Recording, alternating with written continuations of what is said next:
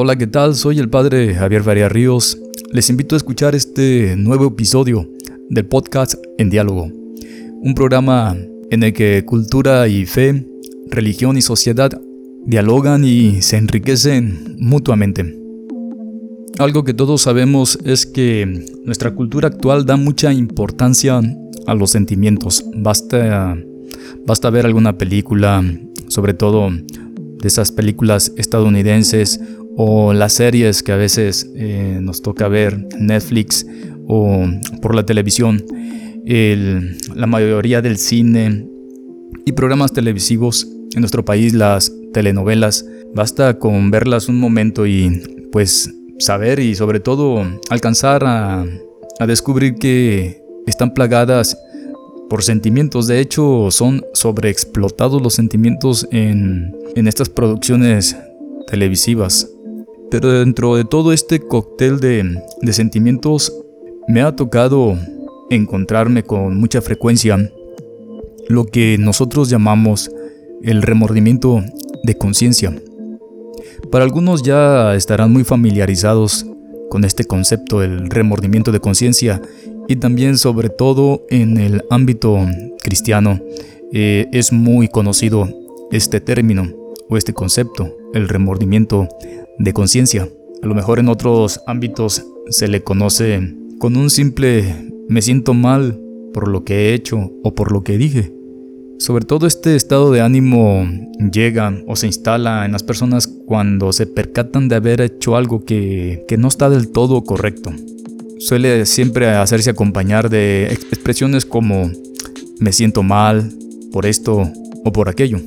Cuando tenemos remordimientos de conciencia, pues hay unos remordimientos de conciencia, quizá unos más intensos, otros más superficiales como el más común, después de haber comido una hamburguesa de esas grandes, eh, sobre todo por la noche, sabiendo que en un momento más vas a dormirte, eh, te entra ya un remordimiento de conciencia.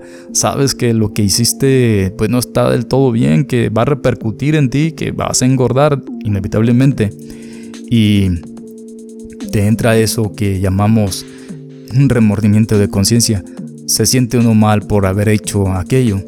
A veces también la flojera, haber dormido tanto, no haberse despertado a tiempo, pues también te genera eh, remordimientos de conciencia decir mentiras, eh, mentir a, alguien en alguna cuestión importante, ya sea en cosas amorosas o alguna cuestión donde la verdad tenía que haberse expuesto y por no haberlo dicho se provoca algún mal hacia otra persona.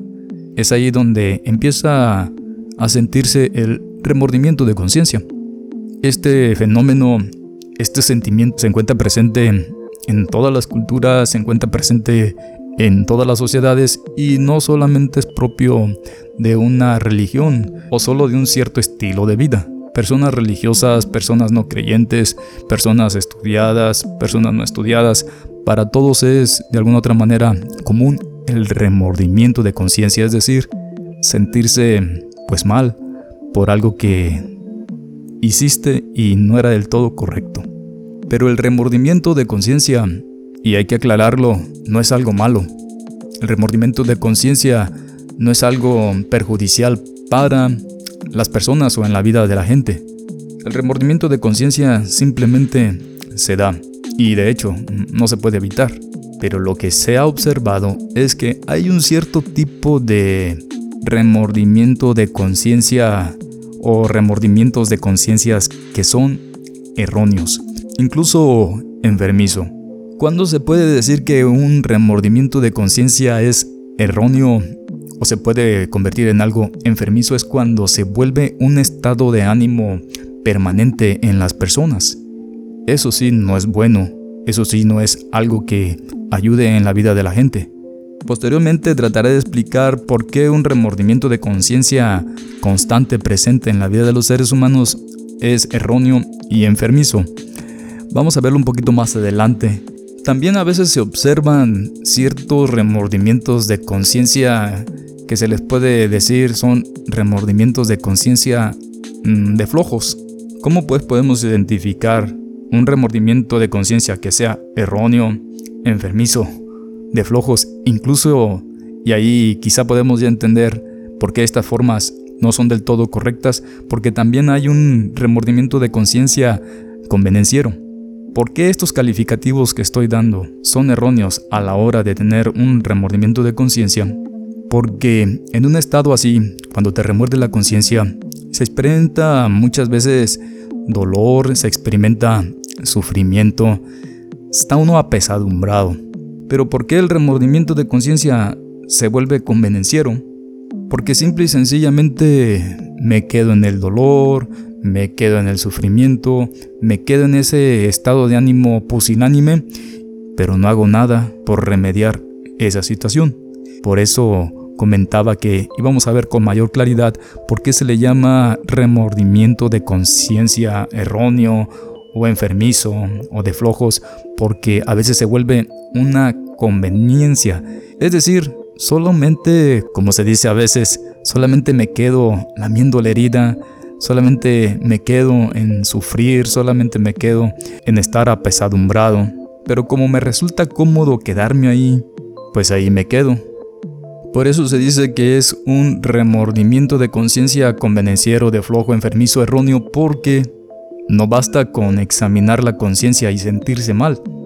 No basta con eso, sino que hay que dar un paso más, que es el cambio, lanzarte a la acción. Un auténtico examen de conciencia es solamente el principio. Un auténtico remordimiento de conciencia te lanza a la acción.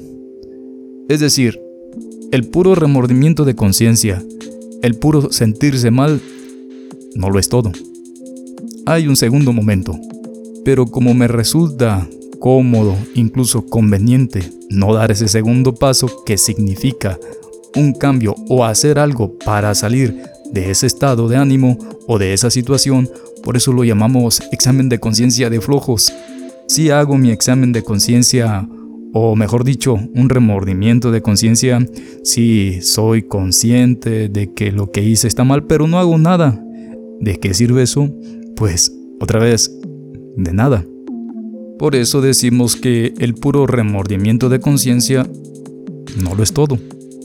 No basta. En cambio, un auténtico remordimiento de conciencia o un auténtico examen de conciencia donde uno se percata de que lo que hizo no fue lo mejor o lo más correcto, es aquel que te lleva pues a la acción. En el campo del cristianismo lo llamamos conversión. No basta solo dolerse de los pecados, no solo basta sufrir por lo que hiciste mal, sino que te lanza a una conversión de vida. No se trata solo de quedarse en el sufrir, sino que se trata de salir de ahí y tú ver qué puedes hacer para dar solución y sobre todo para cambiar en la vida eso que te está afectando a ti en tu existencia. El auténtico remordimiento de conciencia te lanza a un cambio de comportamiento. ¿De qué te sirve sentirte mal por lo que hiciste si no se tiene la intención o no tenemos la intención de dejar de hacer lo que me hace sufrir o dejar de hacer lo que me hace sentir mal en mi conciencia. El auténtico remordimiento de conciencia te invita a reparar lo que se hizo mal. Un examen de conciencia, un remordimiento de conciencia llevado de esta manera, por supuesto, dará muchos frutos y evitaremos que se convierta en un estado de ánimo permanente. Aquí en México había un programa que en este momento no, no recuerdo del todo bien, pero es el clásico ejemplo de un remordimiento de conciencia erróneo. Solamente recuerdo el personaje. El personaje era una señora que se llamaba Chabelita. Por supuesto, arrancaba risas el programa, un programa muy visto aquí. Este personaje Chabelita es el claro ejemplo de un remordimiento de conciencia no bien llevado. A esta persona ya se le había hecho un estado de ánimo permanente. Sufría cuando llegaba al confesionario. Siempre eran los mismos pecados que le decía al padre, pero la forma de decirlos era muy, muy graciosa, llorando, totalmente apesadumbrada por lo que había hecho, pero siempre era lo mismo, no hacía nada para salir de esa situación. Los que hayan visto este programa pues se darán cuenta de lo que trato aquí de expresar y este personaje refleja de una manera muy clara lo que sería un remordimiento de conciencia erróneo, enfermizo y sobre todo convenenciero. Habrá pues que evitar en nuestras vidas tener un estado de ánimo de esta manera. Les decía, es algo que se da en todos, no solamente por ser cristianos o no ser religiosos o por lo que sea. El remordimiento de conciencia puede llegar en cualquier momento. Y sobre todo, evitar ese estado de ánimo por conveniencia. Es decir, pues sí me duele el haber hecho esto, sí me siento mal, pero soy bien convenenciero. No hago nada por salir de esa situación y muchas veces esas situaciones hieren a otras personas, nos estamos llevando a otras personas entre los pies y si se llora, si se dice que voy a cambiar, pero no se hace nada porque has caído ya en una conveniencia. Un remordimiento de conciencia de este estilo, pues por supuesto, no sirve de nada, no te ayuda a ti y arrastras a los demás. El examen de conciencia o el remordimiento de conciencia pues es para superar aquello. No tiene sentido solamente sufrir por sufrir. Un remordimiento de conciencia de este estilo será estéril. Sufrirás, pero no vas a dar el siguiente paso. Tendrás peso de conciencia, te vas a sentir mal, pero sigues igual. Es lo que yo decía. Es un remordimiento de conciencia convenenciero porque no se cambia. Me es más cómodo seguir en la situación actual. Creo que habrá que evitar que los remordimientos de conciencia sean estériles.